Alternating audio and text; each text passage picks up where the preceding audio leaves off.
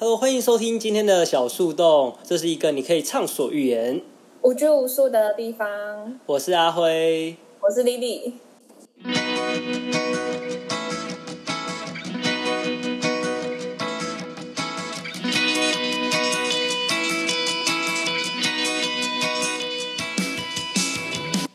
这是我们第四集的节目。那我们今天要来聊的就是补习班与家教老师。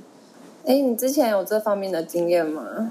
有啊，在我大一的时候，那时候为了想要赚外快，所以每两个礼拜回一次新竹的时候，我就会去教我亲戚家的小孩，他们是一对兄弟，然后就是国一、国二这样子，然后我就那时候就从大一一路带他们到考高中。之后到了我大三的时候，我有一个台大的朋友，他就觉得我还蛮适合教书的，所以就推荐我去他的补习班教书。哎，为什么他觉得你蛮适合的啊？你觉得你有有什么特质？我觉得教书就是第一个，你口条要很好，再来就是你的逻辑要清晰，因为你要把一个新的知识呢，用你白话的方式解释给一个完全不懂的学生听，要解释到让他能够完全理解，甚至能够去应用它。我觉得这是一个比较困难的东西。像我举个例子来说好了，就像是我在饮料店当柜台的时候，有那种阿公阿妈来点餐的时候，你问他说：“哎，那阿公甜度冰块要怎么调整？”他可能听不懂，这时候你可能就要换个方法，就说：“阿公，那你的甜度你要七分甜，还是要一半，还是要无糖？”这样子问，反换个方法去问那个阿公，那阿公就听得懂。对，那么这样，阿辉，你以前在学在学生时期就是一个成绩还蛮好的学生，哎，是吗？从国中那时候还成绩是还蛮不错的啊、然后像我考考高中的时候，那时候是考我们是考机测嘛，我机测的时候，对，我也是。对啊，机测的时候我三科满分，三科哪三科？诶，英文、自然跟社会满分，哇，然后国文错一题，然后数学我好像是错三题吧，反正我最后我三百九十八分，PR 九十八，满分是四百一十二，哎，满分四百一十二，我们那那时候也是。对吧？哇，我们也差差一年而已，好不好？你以为差很哎、我远？问你哦，我问你，像像你这样，就是就是国中考，就代表你本来国中实力就蛮坚强的，然后考的应该就是不意外，对吗？以你那时候，对啊，因为你知道我们新我新竹区新竹那时候还有其实还有另外一个还蛮不错的学校，叫做实验高中。哎，这两个差别是什么？就是新竹中学跟新竹实验高中。实验高中它是一个在科学园区里面的一个小学校，然后它有收一般生跟就是特殊生。对，因为他当时实验中学会开，就是为了要吸引那些诶国外啊那些高知识分子回来新竹，因为有科学园区嘛，为了吸引他们回来，所以就成立了这个实验中学。那些特殊生就是，例如说你爸妈在园区啊，或者是你爸妈是清大、交大的教授或什么之类的，你就有特殊生的资格。然后直到后来，可能不知道是因为学生太少还是怎样，他就有开放就是一般生，让就是你没有这些特殊身份的人也可以去考。可是他一年那时候我们只有开放三十个，就是一般的学生，好少哦，所以他的录取分数都是你 PR 九十九都不一定录取，录取分数都超过建中啊。可是还是会有很多人想去读吗？还是会觉得说考量距离好像比较远，就其实也不一定。考上感觉很屌啊，很强哎、这我就不会想说，因为新竹科学园区应该离你们住的地方应该有一段距离吧？是有一段了，可是反正新竹又没有很大。哦，所以就觉得好像就是那种潜规则底下的新竹实验高中，好像比较难进去这样。所以你知道我们竹中都会说我们是号称新竹第一志愿，就加一个号称。哦，哎、你不讲，我真的完全不知道哎。那阿辉这样听起来，就是就是新在新竹，其实本嗯、你们读书风气是不是也是蛮强的？就是大家也是很努力的想要去考第一志愿。因为我觉得应该怎么讲呢？新竹其实学生不太多啦，所以就是只要努力一点，都有机会拼上还蛮前面的学校。就像我国中的时候，我有一个还蛮好的朋友，他在我国一的时候，他那时候的成绩没有到很好，班上就是中间后面左右，就是可能考就可能考不上公立高中之类，或者是公立高中的尾端。可是他那时候就跟着我一起读书嘛，然后他有什么不会的，我都可以教他。就这样一路考一直一路就这样跟着我读书，最后他考上了新竹的第二志愿，就是竹北高中。哦，第二志愿是竹北，对啊。而且我觉得我算是一个还蛮会教书的人，就是我如果就是要来教东教别人上课的时候，我就是能够有应该怎么讲嘞？我在我脑袋里我就有一套要怎么把别人从零教到会的那种架构，所以我教书起来就是我觉得还蛮得心应手的。哎，那你你这个是针对每个年龄层吗？小学、国中、高中都适用吗？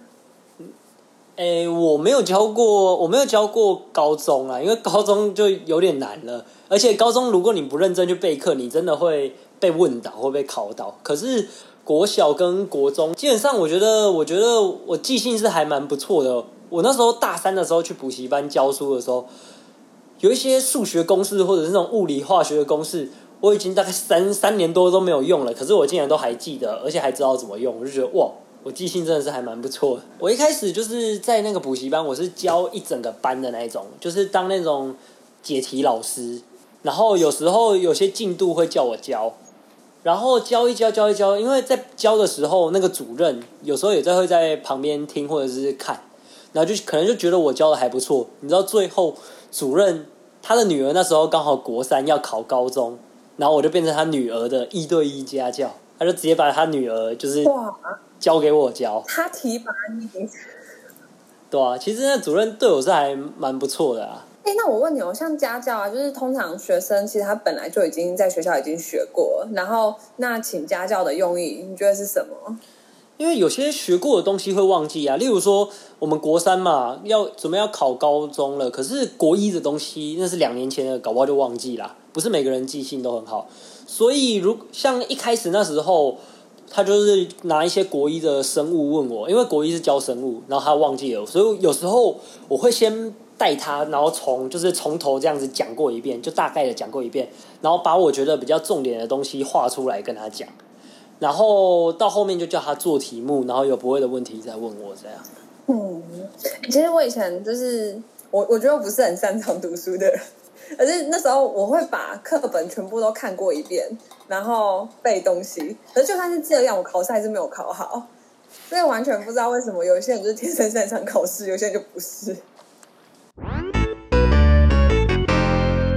呃，阿辉，就是大一的时候认识你的时候，就是跟你相处就知道，其实你是一个反应很快，然后记性也很好的人，所以就知道，哎，就感觉说最近本来就是一个还蛮聪明的人。可是像像我这样像我这样本来就不是特别。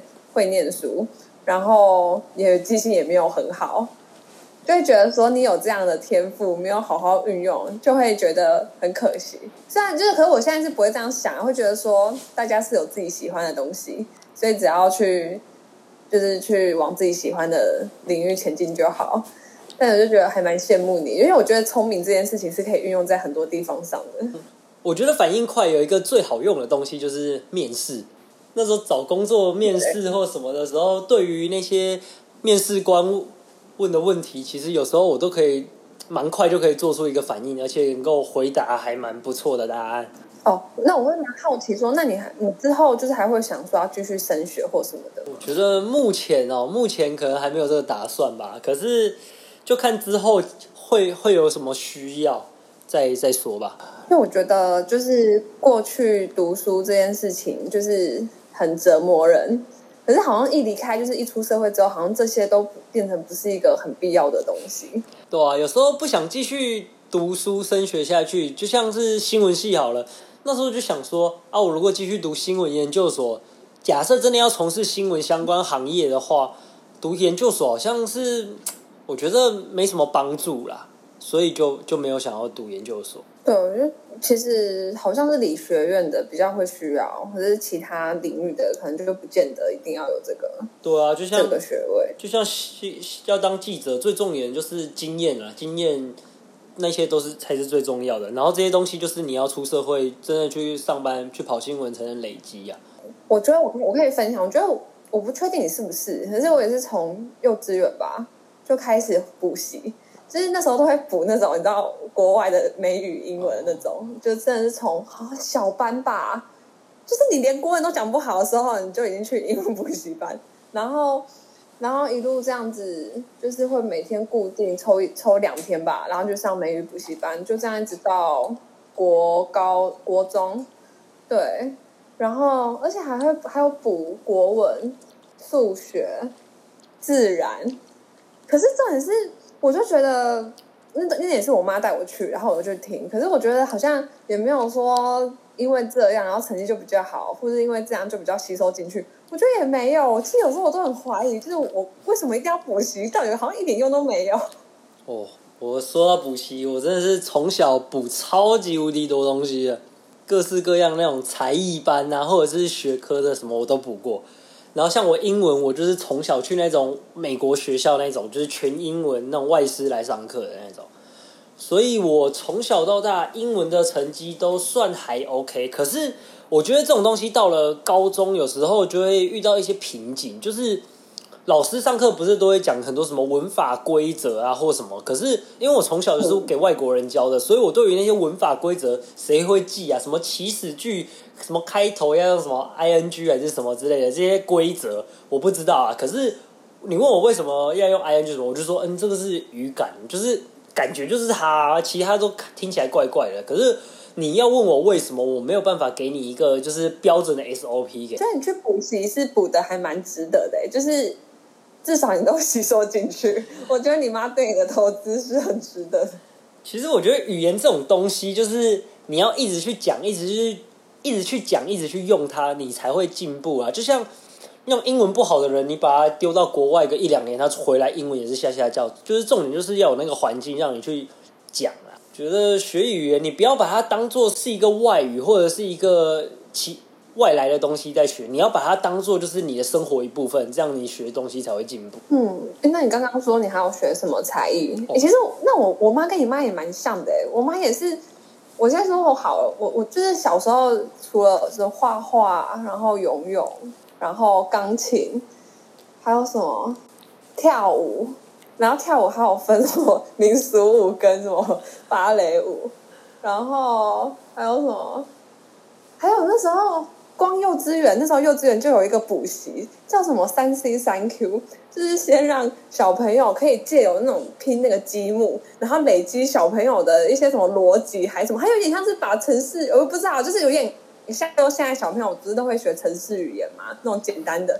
然后三 C 三 Q 就是有点像是我们早期那个年代的。然后，然后，然后，因为我我也不是很会拼那个积木，所以我都会叫其他小朋友帮我完成。你要说到那种积木，我小时候超爱拼乐高的，而且我都是能够，就是我有时候我不用看那种，就是它的拆解图或什么，我就可以自己在我脑袋中把它拼出来。所以我小时候对于这种逻辑、空间概念什么，好像是在同龄的年同龄的人里面，算是还蛮不错的。对啊，哎，就这真的是一个，真的跟智商有关哎。对啊，就像我曾经像我。国小那时候有考，那时候国小的数理自由班，然后他就曾经有，我记得我那时候进去有一关是面试，就是一对一这样子面试考试，然后他有几个题目就是那一种，诶，空间的拆解，例如说一个立体图形的，然后他就讲说，来下列哪一个是它的拆解图。然后我就会在我脑袋中一用过去，我就知道，哎，这个是这一个是这个的图形的拆解图啊，这一个的话就是这个，就是能够对应起来，然后很快。我记得那个考官还吓一跳，说，哦，还蛮快的就解出来。然后出来面试出来之后，就听其他朋友在那边讲说，屁啊，问那些拆解题怎么可能会啊？谁会啊？这完全看不懂啊！可是我就觉得，哎，那。可是我一看就知道这个就是这个，就之后才发觉哦，原来这种空间逻辑概念不是每个人都很好。哎，那我觉得你就是对于这种空间，就是如果读建筑的话，应该对你来讲应该蛮吃香的。我也不知道啊，然后没有读过，我也不知道读出来会是怎样。读书啊，考试或什么，这真的就是算是一种每个人天生下来就是就是这样啦。有些人就是很厉害啊，就是感觉不用什么读书就可以考很好。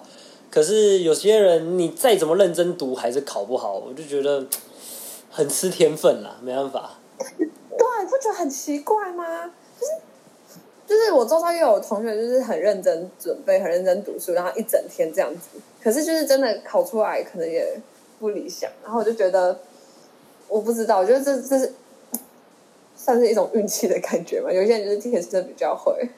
可是我觉得有时候真的出社会之后，再回头看那些东西，以前那种班上很厉害的人或什么，有时候到到最后他们跟我讲嘞？我懂，我懂，就是这跟跑马拉松很像，就是从某一个切面来看，可能他那时候还蛮成功的，就是可能是第一名或什么。可是长远来看，就是人生嘛很长，嗯，就是一时的成绩，你不能代表一切啦。要到最后出来，你有尝到那个最后的胜利，那才是最关键的东西啊。对，就是在要怎么讲？我觉得有点像是所有最后的终点会走向大学，我觉得有一点这种感觉，因为大学就真的是决定了你可能未来要往哪里或什么的。当然，就是你还是可以有改变的机会，只是就很像是一切的最后的落点就是落在大学这样。真的。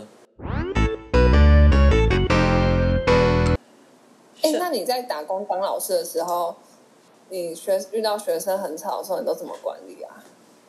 我遇到的学生很吵，我就会跟他们说，因为那个补习班有班主任嘛，我就跟他说，主任在外面，你们不要给他听到声音，等下他跑进来骂人，就只能用其他人的淫威来帮我帮我来管理那些学生。天哪！没办法，我我不知道怎么凶他们呢，因为觉得是不哎凶不起来。哎，那阿慧，我问你，你遇到那种你怎样教他都听不懂，然后或者是就算你教了一次，叫他写试题，然后还是一直给你写错，然后你都不知道说这个学生到底在脑袋在想什么的时候，你会有什么反应？我还是会蛮认真的去教哎，因为我不知道，我觉得就我而言的话，我可以把一个比较困难的题目，就是把它简化，然后给就是从一步一步慢慢教他。我觉得这个。在教学这还蛮重要的，你要先让那个学生觉得这个东西没有到很困难，是大家都 OK 的。不然有一些其实班上当然是有程度好跟程度差的嘛，就是程度差的朋差的同学，他可能你要跟他教个三四次，他才真的有可能懂。我就会就是教第一次可能就是正常教，如果他真的不行的话，我就会把题目简化或什么的，或者是教他去做比较简单的题目，让他一步一步来。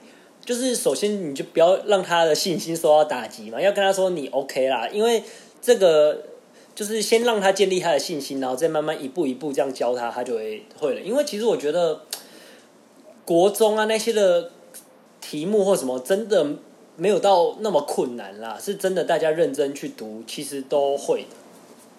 嗯，哇，哎，那你真的是蛮用心，而且也蛮有耐心的，因为。我之前是只有在英文补习班打过工，然后那个补习班的方式是还蛮填鸭的，就是要大家一定要把单字背起来。然后我遇到就是三个单字背了一个小时都还背不起来的学生，我觉得很没有耐心。我就想，你在你是认真的吗？然后我就觉得，我就觉得，而且有时候有时候这件事情也很妙，就是我之前又回大学的社团讲课什么的，然后我可能会觉得说我很认真的讲过一次。而且东西不多，大家应该在第一次看到应该可以吸收。可是我发现是很难的，就是其实我教过了这样三堂课吧，就是其实一般人是很难在一第一时间看到东西之后就有印象或是背起来。要让他们能够，就是要能够知道他到底有没有吸收什么，真的就是要靠就是写试题啊或什么之类的来看他们有没有吸收，就改分数啊才知道。所以那时候我们那间补习班是分数差的就会留下来，然后订正啊或什么的。然后我就可能会看一些人的成绩啊，主要是例如说强的，你当然不能说他考个八十分你就满足，你当然就是要让他更好更好。可是对于程度比较差的话，你就会先尽量让他能够把分数至少拉起来，拉到及格左右。就是我。就每个人设定不一样的标准，然后用不一样的方法去教他们。我觉得对啊，就是因材施教啊。哎，那你这样子是刻字化，哎，你就是你得你你也是得了解这个学生的程度跟他个性什么的。对啊，所以就是慢慢一步一步来啊。然后有些学生就是比较有上进心或什么的，就可以印多印个题目或什么给他写啊，就是多写题目一定有差的啊、哎、那阿辉，我觉得你不去补习班或往补教业发展，真的很可惜耶。我觉得你天生就是一个适合当老师的人。有机会也可以尝试看看啊。哎、虽然就是我觉得读书那段时间真的很漫长，可是一想起来，好像也是大概已经快十年前的事。哦，真的耶，国高中真的算起来真的是十年前的都十年前呢，哇，好老哦，天哪！就是明明好像还在很努力的念书的那种感觉，结果已经过了那么久了，对啊，这转眼等一下就要三十岁了，哇，天哪，好老哦，对不对？很快，就真的。一切都很快，而且好像也自己好像也没有什么改变，然后就要迎来一个成人的阶段。对啊，没有啊，你现在还是你现在还是学生啊。哎、那个感受也不一样，你就会知道说，哦，你出去之后，你也不是什么菜鸟还是什么的，嗯哼，对啊，真的，我觉得当学生真的还是蛮爽的一件事情啊，你不用担心很多很多事情啊。那我们今天的节目就大概到这里。我觉得我们今天 原本要聊补习班老师，好像越来越偏题，然后最后就在聊教育，就偏题聊了一大堆不相干的东西。好玩。真的，那希望大家就是能够从我们的故事，我觉得可能每个人都会经历跟我们差不多相同的经历吧，因为好像每一个人出社会，大家的目标一开始都没有那么明确，都是透过做各式各样的职业，然后来慢慢找出自己真正的兴趣，找出自己真正的目标。所以我觉得多尝试蛮多不同的职业，其实不是一件坏事。那今天就大概到这里喽。如果你对于就是你从小到大有什么特殊的补习经验，或者是你自己有当过补习班老师，还是怎样，有什么特别的回忆，都可以留言跟我们分享。那对，欢迎寄信给我们。OK，那今天的节目就到这里了。我是阿辉，好，我是丽丽。那我们下一期节目再见了，拜拜。好，拜拜。